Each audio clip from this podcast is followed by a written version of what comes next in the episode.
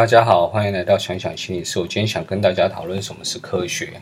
简单说，科学就是知识体。我们生命当中有各式各样的知识，有些经不起时间考验就会被遗忘，甚至有些被进一步会被认为是无稽之谈。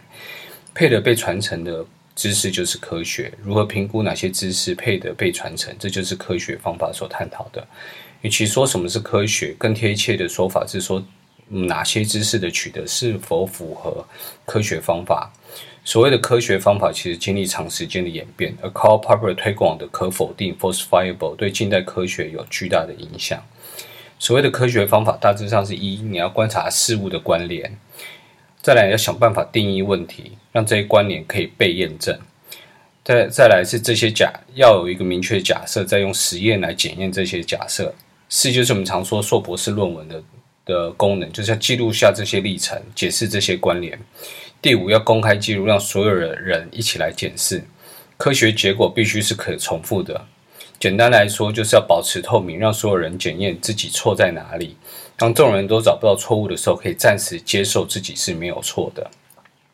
那最早的科学记录应该是亚里士多德，但他并没有验证他的假设。后来也发现他一些假设其实不对。现在讲的科学方法，大约是这四五百年才慢慢形成的。Karl Popper 的论点提醒我们如何检验假设。在解释这概念之前，先稍微讲一下 Karl Popper 的历史。Karl Popper 早期他崇尚共产主义，他大力强调对弱势的关心，但他很快就发现极端主义往往说的比做的好听，经不起考验。那共产主义当时也是如此，他也发现共产主义的论述很不科学。那除了政治以外，当时很多人所讨论的是爱因斯坦的相对论跟弗洛伊德的精神分析，两种理论都吸引许多追随者。他仔细比较两种理论，他认为精神分析是伪科学，因为精神分析缺乏预测性。简单来说，同样成长背景不代表一个人一定会如何。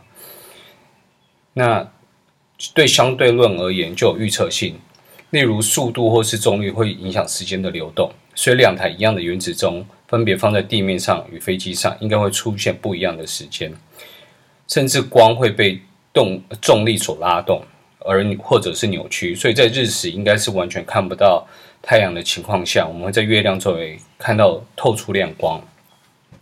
Karl Popper 认为，假设必须有被推翻的可能性，所以在教科学的时候，我们都被教说要有一个对立假设，明确说出因果关系，同时要有一个虚无假设，说没有关联。某种程度科学假设，同时也要有否定的方法，像是真金不怕火炼。所以认真的科学家态度往往保守，他们明白他们不一定对，只是还没找到证明自己错的方法，就暂时认定自己对的几率比较高。